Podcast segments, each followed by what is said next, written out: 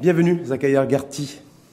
Merci beaucoup, Rachel Halawi. Merci d'avoir accepté notre invitation. Je rappelle, Zakaria Garti, que vous êtes acteur de la société civile, cofondateur du mouvement Mahan, euh, passe-président de Tizi aussi, euh, à préciser, et également analyste financier. Merci Donc, beaucoup. différents costumes pour pouvoir aborder le- les différents débats d'aujourd'hui. Il en faut Ouais, des sujets, des débats, il en faut. Bon, on a essayé d'être nous le plus présent possible. En tout cas, donc je vous remercie une fois de plus d'avoir pris de votre temps. C'est gentil à vous. Donc, euh, débat essentiellement politique, politico-économico-financier. Avec vous, Zakaria Lagarty, mais peut-être pour démarrer sur votre appréciation de la, la conjoncture politique. On est à quelques jours de la rentrée parlementaire. Alors, est-ce que déjà il y a eu rentrée politique, rentrée parlementaire? C'est, Vous en pensez quoi, vous? Je pense que la rentrée politique a déjà eu lieu, euh, puisque le premier euh, conseil de gouvernement a eu lieu fin d'été, donc après la période, euh, la période estivale, et qui a notamment euh, commencé à parler des sujets importants qui vont être abordés euh, à partir de septembre, septembre-octobre, et euh, pour faire suite aux discours de Sa Majesté qui ont eu lieu cet été. Donc les deux discours de Sa Majesté qui ont parlé de plusieurs sujets, notamment d'abord la réforme de la Moudouana, qui a urgé ou qui a euh, encouragé le gouvernement à opérationnaliser euh, rapidement euh, le, le registre social unifié. Et puis nous avons aussi les prémices de la loi de finances qui commencent à se... Est-ce que ça, se- c'est une vraie rentrée politique, Zakaria Garti, se dire, voilà, est-ce que la tenue d'un conseil de gouvernement, c'est c'est le point de départ d'une rentrée politique? Parce que l'opposition, je pense à Nabil Ben Abdallah, patron du PPS, qui disait, ben, la rentrée politique, elle est froide, on n'a pas eu de rentrée politique. Ce gouvernement a, a toujours du mal pense à que- imprimer un non, rythme je pense politique. que, que Nabil Ibn Abdallah a, a- relativement raison, dans la mesure où il y a un recul de l'intensité du débat politique. Pourquoi On ne peut pas le nier.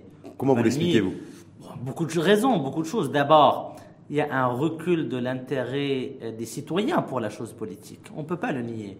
Les choses vont en s'empirant de ce- sur ce volet-là depuis une dizaine d'années. D'un côté.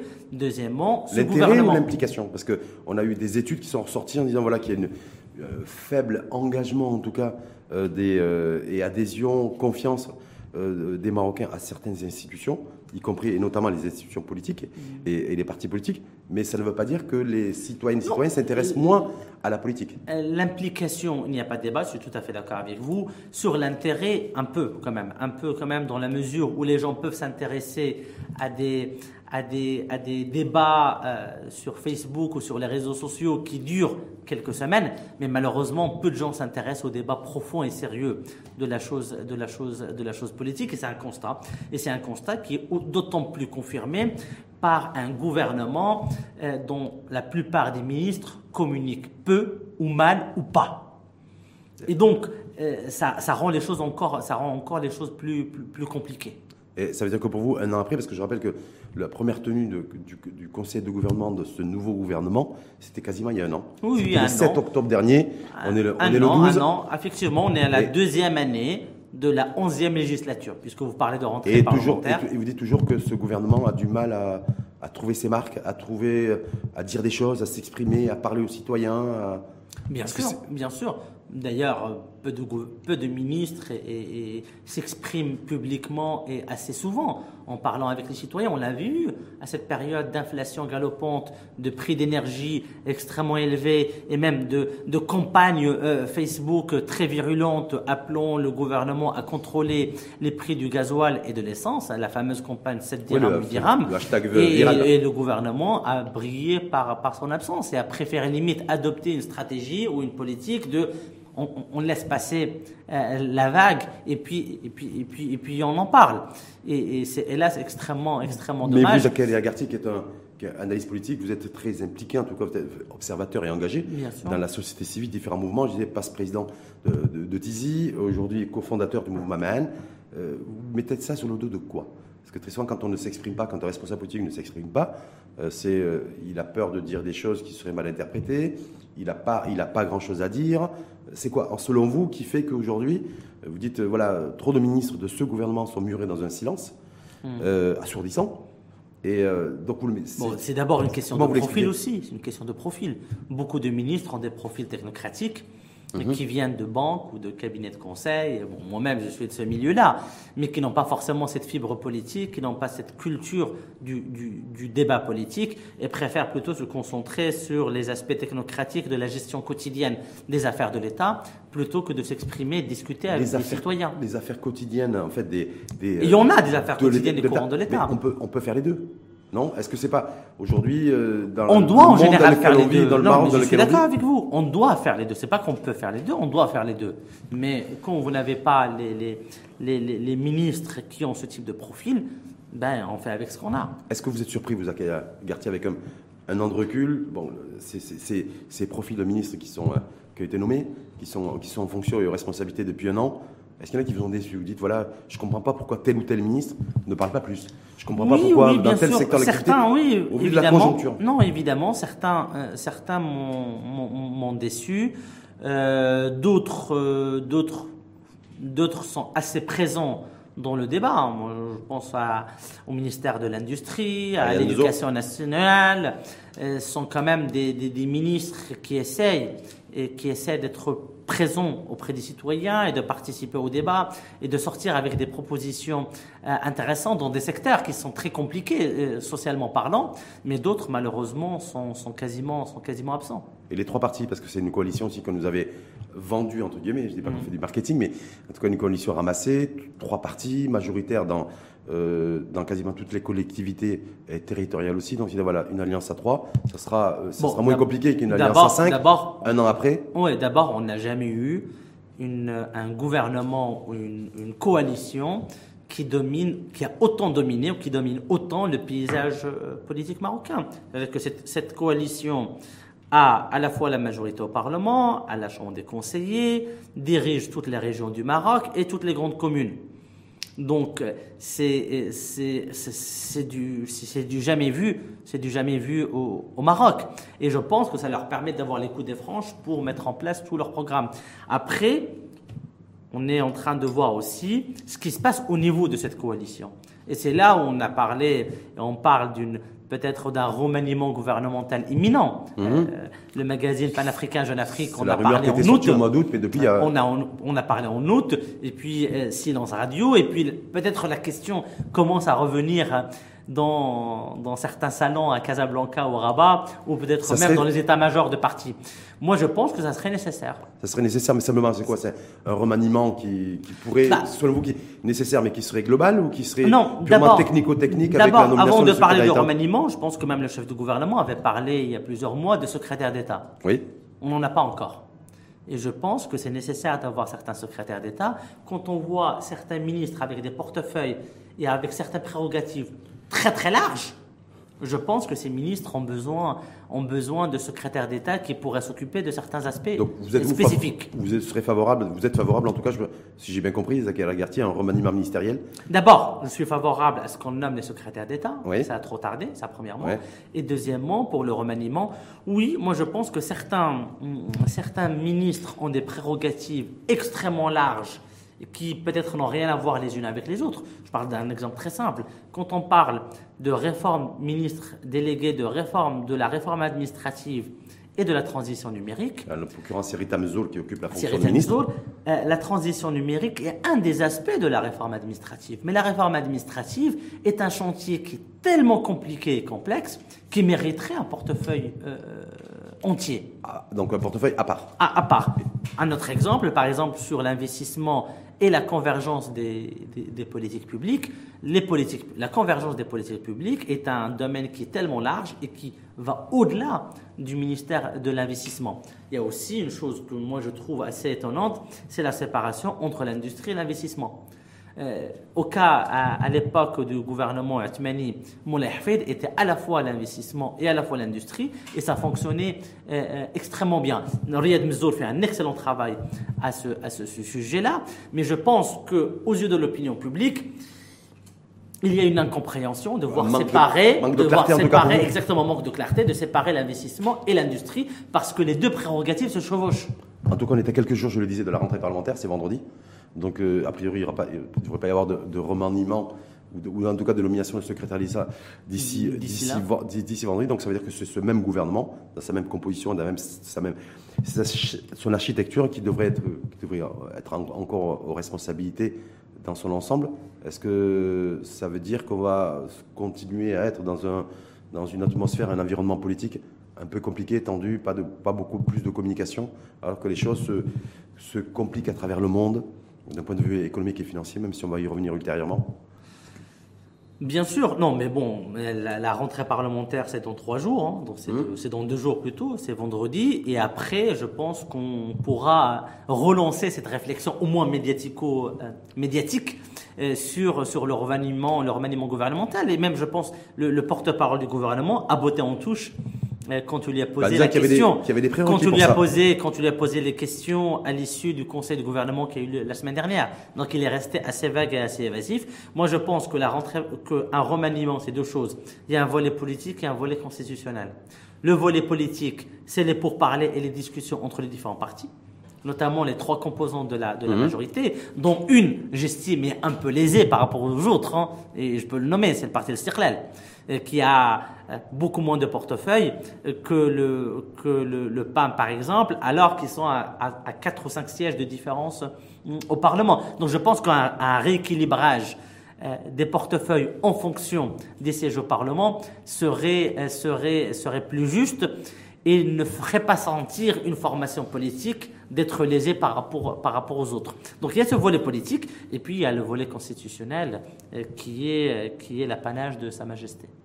En tout cas, si remaniement il y a et nomination de secrétaire d'État il y a, ça sera après le, a priori, en tout cas après la, la rentrée parlementaire.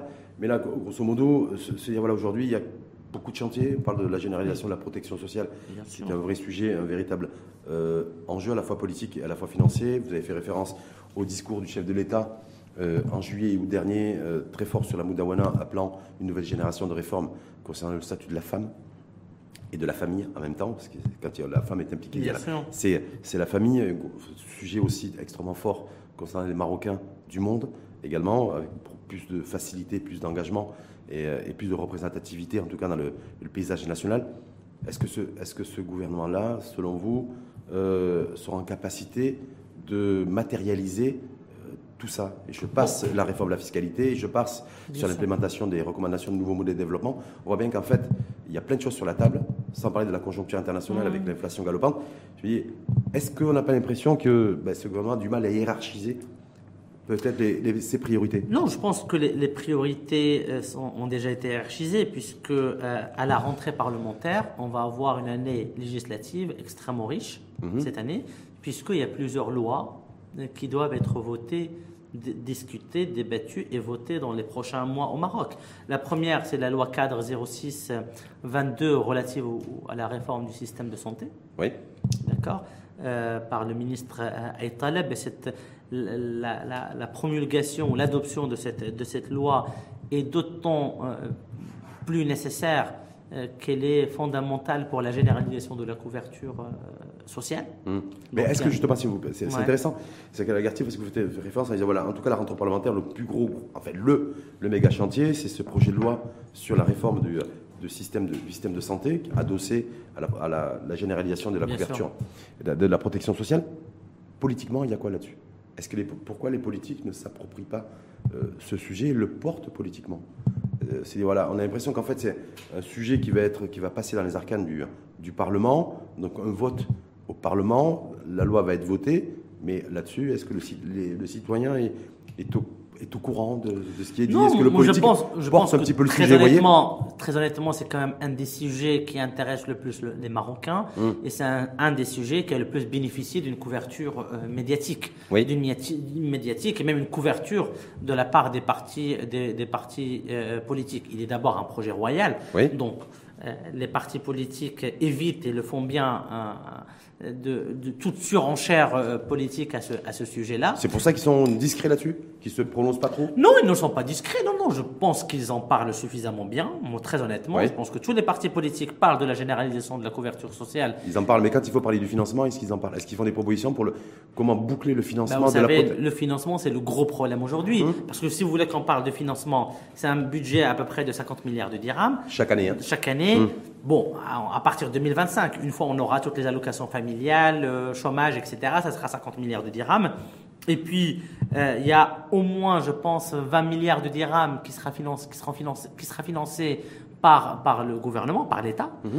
Et aujourd'hui, le financement de ce chantier passait par le, disons, par, euh, la, euh, par le fait de renoncer de façon graduelle à toutes les subventions de gaz et de matières premières. La compensation. Sauf qu'aujourd'hui, la crise euh, euh, ukrainienne est là et euh, renoncer à subventionner Le gaz le butane gaz butane ou la farine et la est baguette pain. politiquement et socialement catastrophique. Est-ce que c'est pour cette À raison rappeler, à rappeler que le Marocain aujourd'hui paye 40 dirhams la bonne bonne de gaz, soit 3 dirhams et demi à peu près le kilo, soit 3000 3500 dollars La la, tonne. tonne. Mhm. D'accord 3500 non, excusez-moi. 350 dollars la tonne. Mhm. Oui, 350 dollars la tonne. Aujourd'hui, le gouvernement avait prévu euh, une compensation à hauteur de 450 dollars la tonne. C'était dans la loi de finances de l'année dernière. Aujourd'hui, on est à des cours à peu près de 800 000 dollars.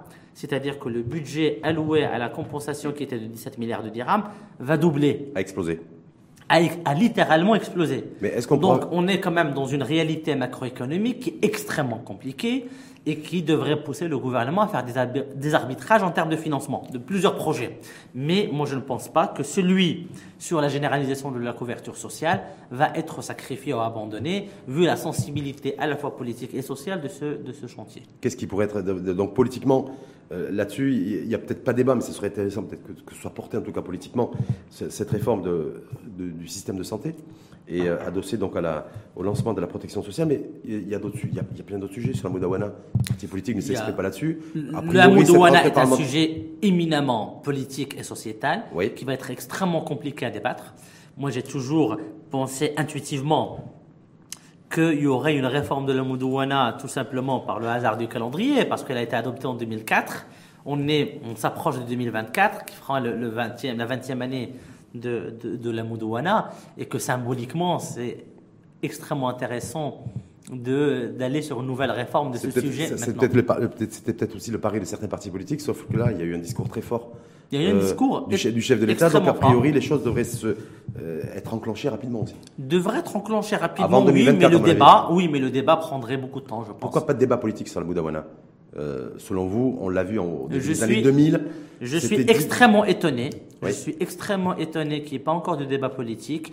Bon, mettons, mettons les choses sur le. Disons que c'était un peu la période estivale et que euh, au- au- au- à la reprise de, à la reprise des travaux du Parlement, il y aura forcément un débat parce que c'est un sujet les- qui oppose, qui oppose conservateurs Est-ce que, et, veut dire, progressistes. est-ce que ça veut dire, Zachary Lagarty, que les partis politiques en fait, ne, ne s'expriment qu'au niveau de l'enceinte du Parlement et attendre la rentrée parlementaire On peut pas faire de, Non, on fait pas la- mais- Quand on, on est responsable politique, on fait pas la non, politique non, tous les jours Non, non, je pense que d'abord les partis étaient pris de court sur ce sujet-là, parce que le discours royal était extrêmement fort et, et déterminé à ce sujet, premièrement. Deuxièmement, parce que les temps ont changé. Moi, je me rappelle à l'époque des années 2000, euh, disons, la, la contestation des, euh, des, euh, la contestation des conservateurs était Mhm. extrêmement forte, Mhm. notamment des, des islamistes, hein, pour ne pas les nommer.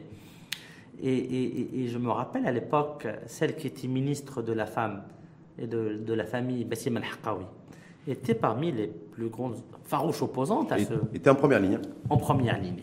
Là, Elle est devenue ministre. Oui. Elle est devenue ministre au gouvernement Atmanid, au gouvernement Ben Kiran. Et moi, j'ai lu un, un- un excellent rapport que son ministère a produit en 2014 sur le bilan de la Moudouana, dix ans après son adoption. Et ce qui est étonnant, c'est que toutes les statistiques et toutes les études terrain préparées par le, diligentées par le ministère ont montré que la société marocaine a accepté 99% des réformes ou des nouveaux articles de la Moudouana. Et que même la ministre elle-même, qui était contre la Moudouana, a fini non seulement par l'accepter, mais par, mais par saluer le succès de la Moudouana de, 2000, de 2004. Il reste quelques articles problématiques sans rentrer dans le détail, notamment, notamment notamment la tutelle patrimoniale, matrimoniale, c'est-à-dire la capacité ou le droit pour une femme. C'est un vrai sujet pour les, euh, les, mouvements féministes et les organisations féministes. C'est un vrai, vrai, vrai sujet. Mais en tout cas, politiquement, il n'y a pas de. non, je pense qu'il y aura un débat. Est-ce que c'est pour parce qu'il y a euh, s'il y a débat sur l'égalité, sur l'héritage, les partis politiques se retrouvent. Non, oh là, ça, non, un, non, non, mais je le dis direct. C'est une boule puante et j'ai pas envie de m'exprimer là-dessus. Non, c'est pas que j'ai pas envie de m'exprimer dessus, c'est qu'il y aura pas de débat dessus. Ouais. Je pense que le roi, Sa Majesté le roi, était extrêmement clair en employant un terme très fort qu'il avait employé en 2004. C'est-à-dire que je ne rendrai pas licite ce qui est illicite et je ne rendrai pas illicite ce qui est licite. Donc il n'y aura pas de débat sur un texte comme celui, comme celui de la de, l'égalité devant l'héritage, mais il y aura peut-être une lecture sur Tassib, D'ailleurs, le, nouveau modèle de développement, la, c'est de recommandations. figure parmi les recommandations du modèle de développement. Et je pense que même, moi, je suis toujours partisan des réformes graduelles.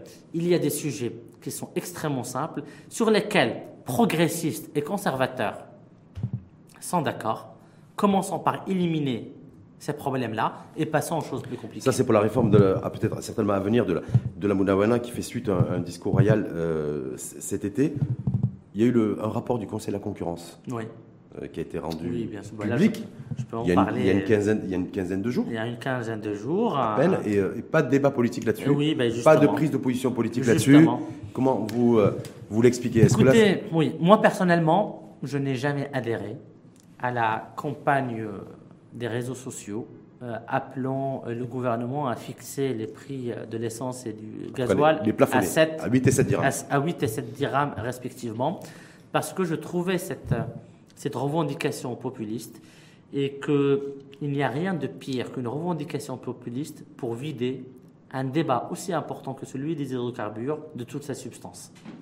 Et qu'aujourd'hui, quand un rapport de bonne facture, de, de qualité qui sort, il ne suscite pas le débat de société euh, qu'il aurait fallu avoir. Mais pourquoi déjà dans un premier temps, hmm. si vous permettez, Zaki Gartier, comment vous expliquez vous que quasiment aucun parti politique aujourd'hui, voilà aujourd'hui on est le 12 octobre, donc à J-2 de la rentrée parlementaire, hmm. ne s'est saisi de, ce rapport et, ne et, se soit exprimé il n'y a pas eu de débat, il n'y a pas eu de, j'avais pas de récupération, mais en tout cas, il n'y a pas de parti politique qui a, euh, qui s'est réapproprié en tout cas, le, raisons, parce que je ne vais même pas parler des, partis politiques, je vais parler d'abord des citoyens. Pourquoi les Marocains ne se sont pas intéressés, suffisamment intéressés à ce débat-là? Pour plusieurs raisons. D'abord, parce que, je vous ai dit, le, volet populiste prend le dessus sur le débat de fond. Malheureusement, c'est le populisme numérique, ça d'abord. Et deuxièmement, parce que plusieurs Marocains, il faut le dire honnêtement et sincèrement, ne font plus confiance à des rapports furent-ils de qualité produits par certaines de nos institutions Parce que nous avons des dizaines de rapports de la Cour des comptes, de la concurrence, etc., mais il n'y a pas comme on dit en dirigeant. Et donc aujourd'hui, les Marocains, pour retrouver une confiance et une crédibilité dans certaines des institutions, il faudrait qu'il y ait une suite. C'est-à-dire, il faudrait qu'il y ait des sanctions. Mais en même temps, qu'est-ce qui empêche Il faudrait que des institutions diagnostiquent, d'autres régulent, et une troisième sanctionne. Et le problème, c'est que quand on arrive au moment de la sanction, il ne se passe rien. Et donc, pour plusieurs Marocains, tous ces rapports-là sont faits pour, pour faire exploser un peu une bulle ou faire. Mais en même temps, c'est comme on dit en arabe. Mais en même temps, Gartier, est-ce que vous trouvez normal qu'aucun parti politique ne se soit approprié le, le, rapport du Conseil de la concurrence Bon, d'abord les partis. Parce que d'abord les partis en pleine, partie, en pleine période inflationniste, la montée des prix des carburants, vous voyez ce que je veux dire Bon, il faut, il y a deux types de partis. Vous avez d'abord les partis de la coalition. Oui.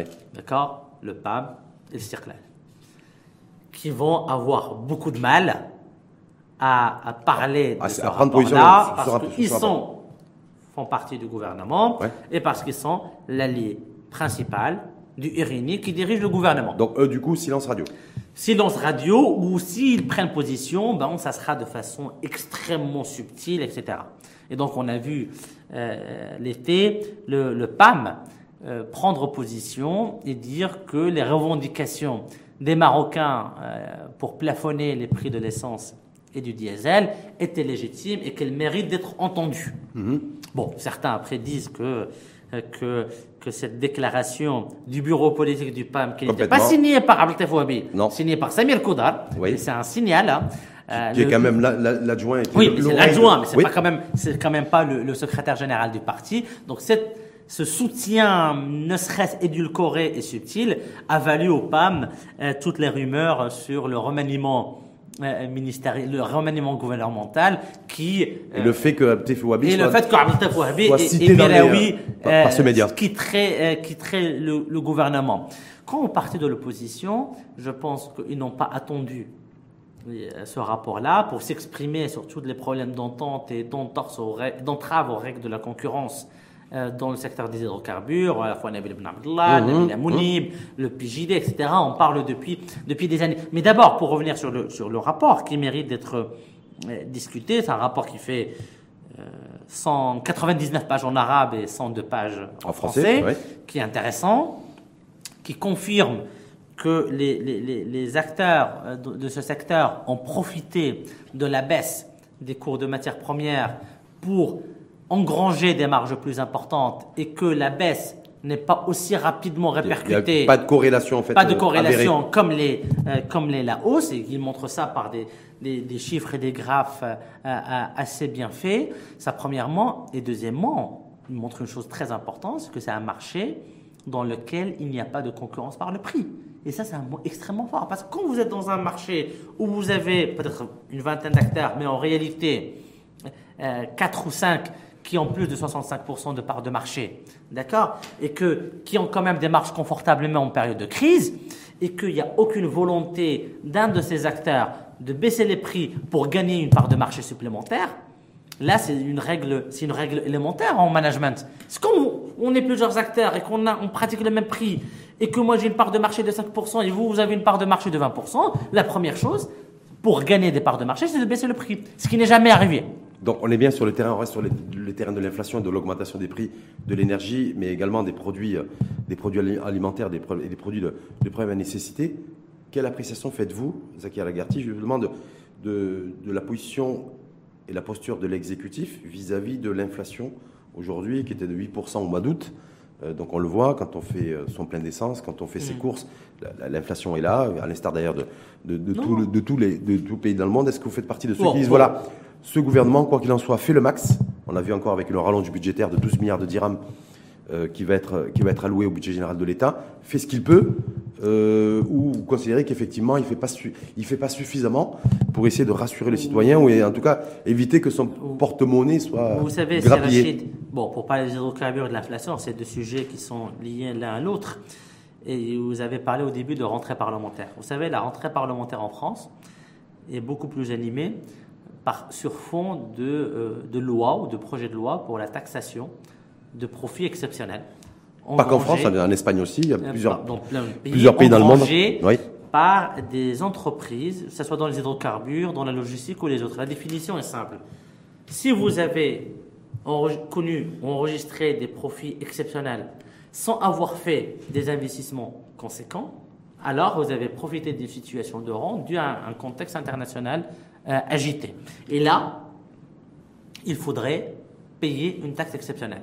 Et là, moi, j'attendrais, j'aimerais que, que nos députés marocains euh, suivent le pas et font comme leurs confrères en, Europe et faire des propositions, des propositions similaires. Et ça aussi, euh, pour être un, effort du gouvernement et le Conseil de la concurrence, dans son rapport, euh, en parle assez ouvertement, en termes de recommandations toursillettes, il dit soit mettre en place un impôt exceptionnel, d'accord? Soit augmenter l'impôt sur les sociétés et le ramener à 37%, comme pour certains secteurs protégés, comme les banques. Au, lieu de 32 aujourd'hui, oui. Au lieu de entre 30 et 32, donc le ramener à 37%, ou aussi faire des réformes euh, sur, le, sur les aspects, disons, le euh, de, de, ce, de ce... Pour vous, ça doit être le débat politique de, la rentrée, ça, de cette ah, rentrée parlementaire Ah non, je vous pose la question, je veux dire... mais bien sûr. C'est le, premier débat de la rentrée. Mais bien sûr, euh, c'est Rachid, bien sûr, surtout que moi, à mon avis, l'inflation est là, elle restera là quelques années. Nous allons connaître des années inflationnistes. Et c'est une tendance mondiale. Est-ce qu'en même temps, quand le gouvernement décide, et là c'est tout récent, c'était lundi en début de semaine, parce que l'annonce a été faite par Fawzi Larja, parce qu'ils étaient en réunion de commission parlementaire des, finances, de, d'augmenter le budget général de l'État avec un crédit alloué supplémentaire de 12, milliards de dirhams. 12 milliards de dirhams, c'est une autorisation de dépenses euh, supplémentaire. Est-ce que le gouvernement, quoi qu'il en soit, même s'il communique pas beaucoup ou il communique mal selon les, selon l'opposition, fait en sorte aussi de d'agir pour essayer de juguler cette inflation? Vous dites, ce qui est fait, c'est le service minimum, il pourrait faire beaucoup plus Non, moi je pense que, que, euh, que, le département de Nadia Ftah et de Fawzi euh, fait le job sur certains aspects. Hmm. C'est-à-dire qu'on a maintenu la subvention du gaz butane, on a maintenu la subvention des, des, produits alimentaires, le blé notamment, euh, entre autres, et, et, ça permet quand même, ça permet quand même de baisser un peu l'inflation, parce que l'État supporte une partie de l'inflation. L'inflation mmh. en Europe est beaucoup plus importante, pour avoir été en Angleterre et en France récemment, est beaucoup plus importante que l'inflation marocaine. Mais la question fondamentale, ça n'est pas uniquement de voir comment on gère le gâteau actuel, mais c'est de d'agrandir un peu le gâteau, c'est-à-dire d'élargir l'assiette fiscale. Plus, plus, de plus d'imposition, plus d'imposition, de personnes qui ne plus de ressources de l'État. Mmh. Et donc, aller voir certaines entreprises qui ont engrangé des profits euh, exceptionnellement euh, hauts et des fois indécents, et les taxer en conséquence. Est-ce que politiquement, vous pensez que ce, cet exécutif, de par sa composition avec ces trois partis, cette alliance à trois, peut être, euh, peut être en capacité de faire, d'aller, de, traquer justement ceux qui ne payent pas l'impôt ou ceux qui ne payent pas l'impôt dû? Dans la conjoncture non, ce n'est pas question de, ceux qui ne payent pas l'impôt, c'est Rachid. Ce n'est pas, ceux qui ne payent pas l'impôt. Ceux qui ne payent pas suffisamment d'impôts. Hmm. C'est différent. Ben, ça, c'est quoi? C'est, euh, Ils sont dans l'illégalité ou dans l'immoralité, ce que vous dites là? Non, c'est l'immoralité. Non, c'est l'immoralité. Parce qu'ils sont dans la légalité. que les hmm. sociétés, je ne vais pas accuser les sociétés d'évasion fiscale, loin de là. Hein? Non, elles payent l'impôt qui est dû, mais cet impôt s'avère aujourd'hui insuffisant au regard des bénéfices engrangés. Hmm. D'accord? Les Anglais l'ont fait, les Français veulent le faire, plusieurs pays, même, même, même euh, le, le, Conseil de la concurrence, le rapport du Conseil de la concurrence a cité cinq ou six pays qui l'ont fait. Pourquoi pas nous? Donc Il est temps d'avoir un débat politique fort à ce sujet. Après, c'est vrai qu'il y a un conflit d'intérêts au niveau du gouvernement, parce que certains acteurs importants de ce secteur euh, occupent des fonctions euh, importantes au sein, du, au sein du gouvernement. Et donc, il y aura toujours un conflit d'intérêts à ce sujet-là. Et moi, je l'ai toujours rappelé chez vous et ailleurs que c'est extrêmement compliqué euh, quand on est... Dossier politiquement compliqué, sensible?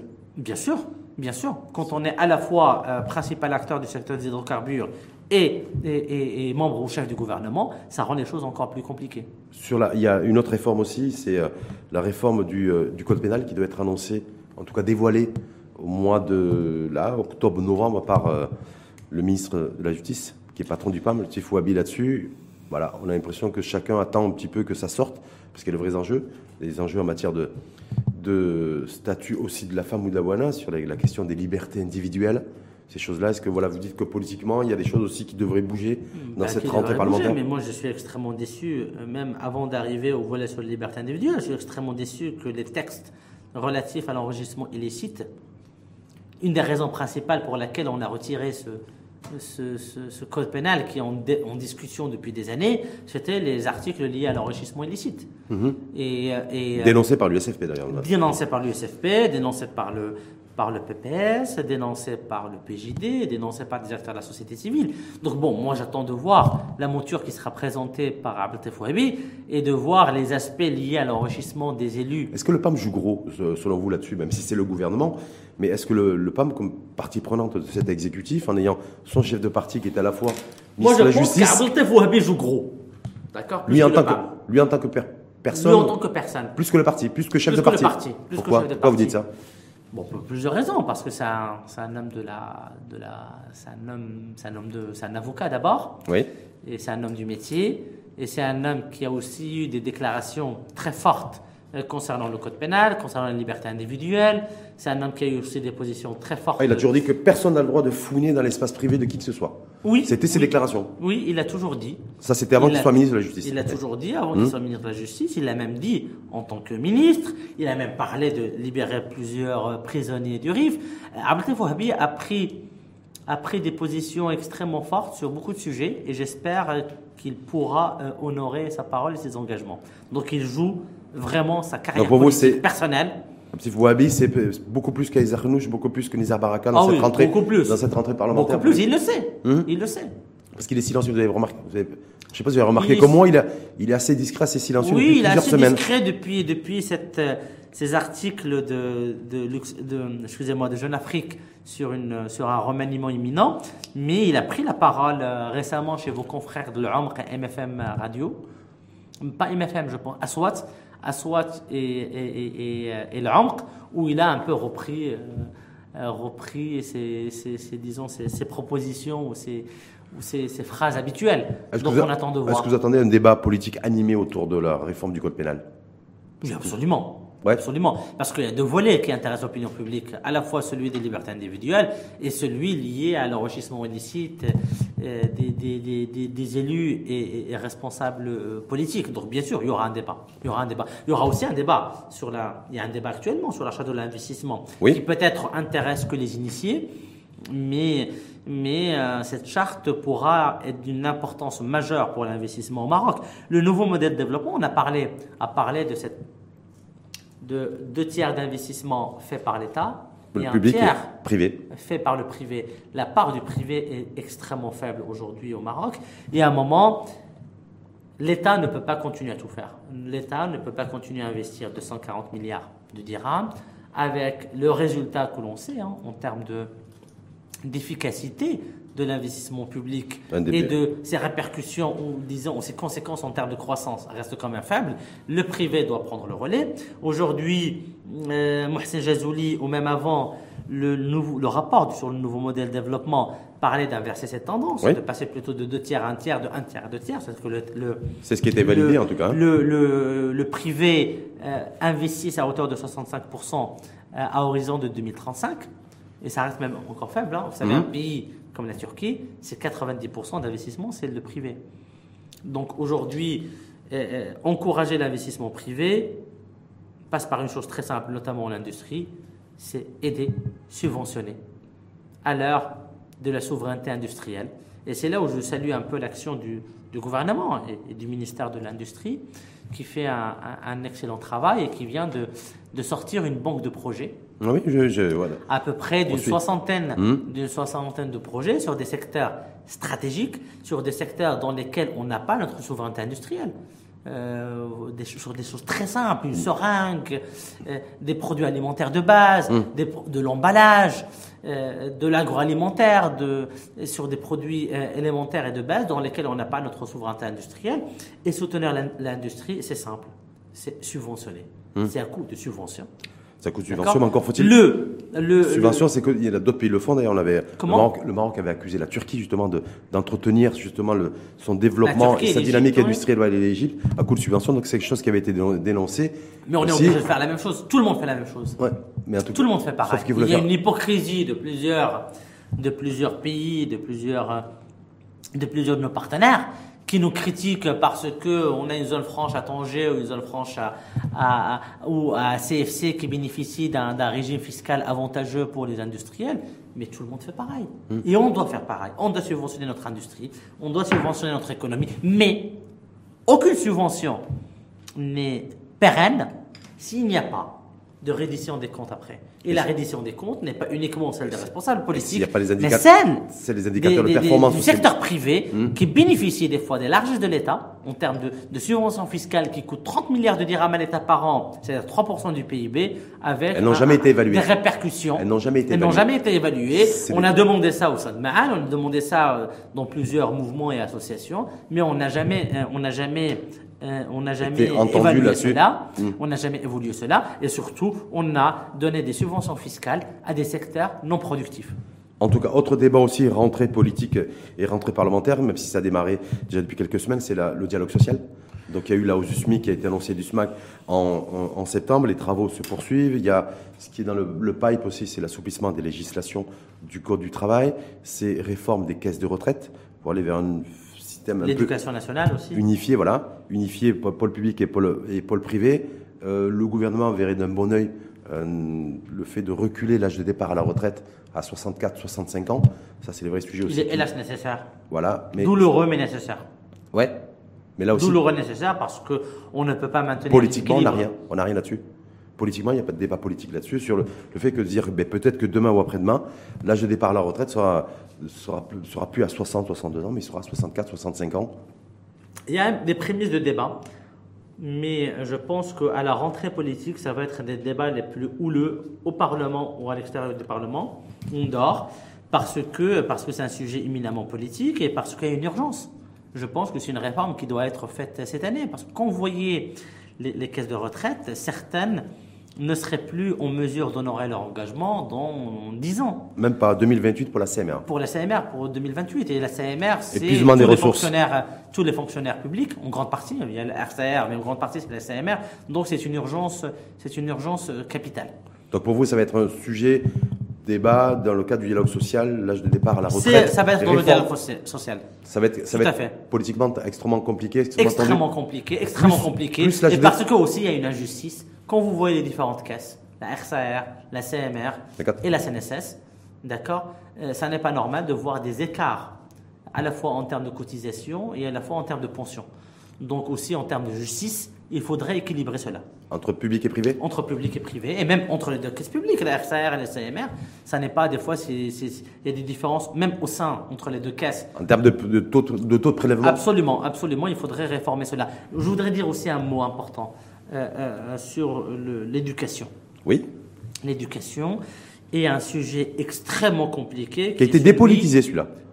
Non? Euh, J'ai peut-être l'impression aujourd'hui que par rapport à cette réforme qui a été présentée d'ailleurs par Jacques Ben Moussa, le nouveau ministre de, tutelle, qu'on est rentré dans une séquence où l'éducation et l'école, le système éducatif, est dépolitisé, ce qui n'était pas le cas il y a encore quelques années. Vous dites il est politisé ou dépolitisé? Dépolitisé. Non, je ne pense pas. En dehors du statut des, des, contractuels. Le, statut des contractuels est un sujet extrêmement politisé, hum. extrêmement syndicalisé, des fois à tort. D'accord? Et moi aujourd'hui, vous savez, il y a, euh, nous avons les, fonctionnaires de l'éducation nationale et nous avons ces contractuels que le ministère n'appelle pas contractuels mais appelle cadres des AREF, hein, c'est-à-dire les cadres des, des, des, euh, des agences régionales. Des agences régionales, exactement. Et qu'aujourd'hui, il y avait deux statuts différents. Aujourd'hui, le ministère euh, a reconnu, euh, ou même a, voulu euh, unifier ces deux statuts, d'avoir un statut unique pour tout, pour les contractuels, pour tous les, pour tous les, les, les, fonctionnaires du ministère de l'Éducation nationale, à la fois contractuels et non contractuels. Bien sûr, garder le recrutement à l'échelle régionale. Et moi, je trouve cela nécessaire parce que il y a des régions qui ont un manque de profs plus que d'autres, et donc c'est très bien de garder. Chaque région a ses spécificités. De garder les, les, les, les, chaque région garde ses spécificités, et aussi c'était important, et le ministère s'est engagé de garantir les mêmes droits et les mêmes acquis et même parcours en termes de mobilisation, de mobilité, excusez-moi, et de formation pour les profs, qu'ils soient embauchés par les, les, à l'échelle régionale ou à l'échelle nationale. Je vois cela extrêmement important. Et moi, j'ai eu l'occasion de discuter avec plusieurs euh, euh, professeurs contractuels et qui me disaient chaque fois, si Zakaria.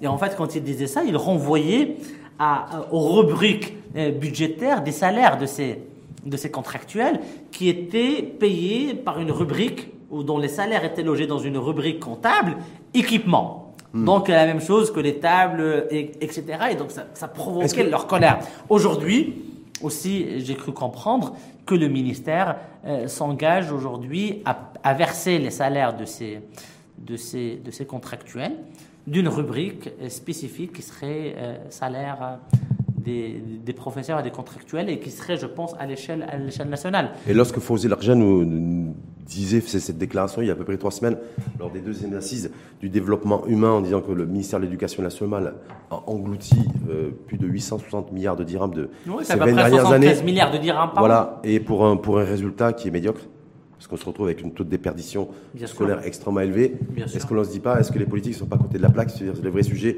Oui, le statut, le, statut, la contractualisation, ok, d'accord, mais le vrai sujet aussi, c'est plutôt d'avoir, d'améliorer le système éducatif. Et mais je suis, mais je suis tout à fait d'accord avec vous. Mais la même chose, j'ai essayé de dire la même chose aux, aux contractuels, ils sont aujourd'hui 100 000.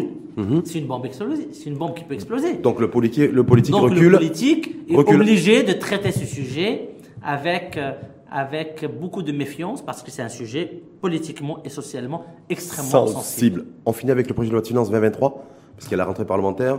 Euh, c'est le 14, le 20, la semaine qui suit, donc c'est la date ultime target pour le dépôt de la- du projet de loi de finances 2023. Ça va- C'est la grande inconnue. Qu'est-ce qu'il va y avoir dans ce projet de loi de finances? Qu'est-ce qui peut être priorisé par, ce, Non, je- par l'exécutif pour 2023, sachant que un certain nombre de promesses électorales ont été euh, exprimées par ce gouvernement dans le cadre de la déclaration de politique générale, par le parti RNI lorsqu'il est, il est arrivé en tête aux élections, et qui continue à dire mordicus, je, nous respecterons toutes nos promesses. Est-ce qu'on va voir, est-ce que ça sera visible en Bah, du écoutez, de loi de finances malheureusement, 2023 selon vous les, promesses électorales n'engagent que ceux qui croient, hélas. Et moi, j'avais été extrêmement virulent à l'égard du RNI, pour ne pas le nommer, avec euh, un parti qui, quand même, euh, disons, contient ou dans, a dans ses rangs des gens de, qui connaissent l'entreprise, qui connaissent l'économie, qui ne sont pas forcément populistes et qui sont venus avec des, des propositions qui sont macroéconomiquement impossibles à réaliser en termes de croissance, en termes de création d'emplois et autres. Et aujourd'hui, les Marocains vont découvrir et ont découvert et vont continuer à, à- à constater que ces, que ces, euh, euh, disons que ces propositions ne sont pas tenables. hein. Euh, les promesses électorales, les engagements pris, Bien sûr. il y aura rien de visible en Les 2023. promesses, on parle d'une promesse de 4, 4 5%, 6% même des 4%, fois. 4% de croissance. Ça n'est pas possible. Le Maroc n'a jamais malheureusement fait euh, ce niveau de croissance. Et pour le faire, il faut faire des réformes Et comment ils vont le gérer politiquement structurelles. Comment ils vont le gérer politiquement ça Si effectivement, les- une fois de plus, on se retrouve en 2023 avec des annonces, Non, mais ils vont, ils vont se cacher derrière. Ils vont se cacher derrière la crise en Ukraine. Ils vont se cacher derrière l'inflation galopante. Mais même sans l'inflation, on n'aurait pas pu faire 4 ou 5 de croissance. Et sans des réformes sans des réformes structurelles qui touchent à des mécanismes de rente, qui touchent à des mécanismes de concurrence, etc. Et qu'on n'est pas prêt de faire. Donc ça veut dire que 2023, vous, Zaki Garti se dit bon, faut pas trop euh, s'attendre à Oui, des. moi euh, j'attends. à trop de je- choses, ça Je m'attends pas à une croissance euh, qui soit supérieure à 3%. 2,5%. C'est ce le, 2,5%. le FMI, Ouais, 3,2. c'est ça, 2,5, 3%. Toutes les institutions internationales le disent. J'attends avec impatience de voir le premier draft euh, de- du projet de loi de finances pour voir ces équilibres, ces hypothèses importantes dans toute loi de finances qui sont le taux de croissance, l'inflation, euh, euh, le taux de change et la subvention brutale. Tout en sachant qu'il va falloir aussi mettre en perspective, en tout cas, des décliner une fourchette sur le baril de Brent, le coût, et sur la, la- la campagne aussi Bon, quand, je agricole. parle, quand je parle de gaz, je parle de Brent, effectivement. Et la campagne agricole, qui, j'espère, est en train de se dessiner en ce moment même. C'est vrai qu'il a, commencé, Avec, il a euh, commencé à pleuvoir un petit peu il hier, a commencé à pleuvoir. hier matin, mais euh, on attend, on, attend plus. Donc, projet de loi de finances 2023, vous dites marge de manœuvre Très limité. très limitée. Très limité. D'abord aussi, parce que là où je voudrais dire une chose importante, parce que la- la- préserver les équilibres macroéconomiques euh, est une chose fondamentale pour le gouvernement, pour plusieurs raisons. Elle l'a toujours été, elle l'est encore plus cette année, parce que, vous savez, le Maroc est noté par des agences internationales. Le Maroc a perdu son investment grade, Mhm. c'est-à-dire sa notation Qu'il espérait, qu'on espérait récupérer On là. espérait Mhm. récupérer. Moi, j'avais dit à votre euh, confrère et, et ami Mehdi Touassi que je pensais que le Maroc allait la récupérer en octobre. Ça, c'est pas fait. L'objectif, c'est de la récupérer pour pouvoir euh, lever de la dette à l'international à un coût intéressant. Le problème, c'est que le Maroc aujourd'hui est doublement pénalisé à la fois par l'augmentation du- du- du- des taux directeurs en Europe et aux États-Unis, et à la fois par la perte de l'investment grade. Donc, ce qui ferait que, ce qui va renchérir de sa façon substantielle le coût de financement du Maroc à l'int- à l'international, sachant que le Maroc devait faire une sortie de 40 milliards de dirhams cette année. Ce qui avait été provisionné, en tout cas, dans le loi été de finances provisionné dans la loi 2022. de finances, ça n'a pas été fait. Donc le Maroc est en train de trouver des alternatives, soit le FMI, soit le DTS d'autres tirages euh, spéciaux auprès des De FMI. précaution.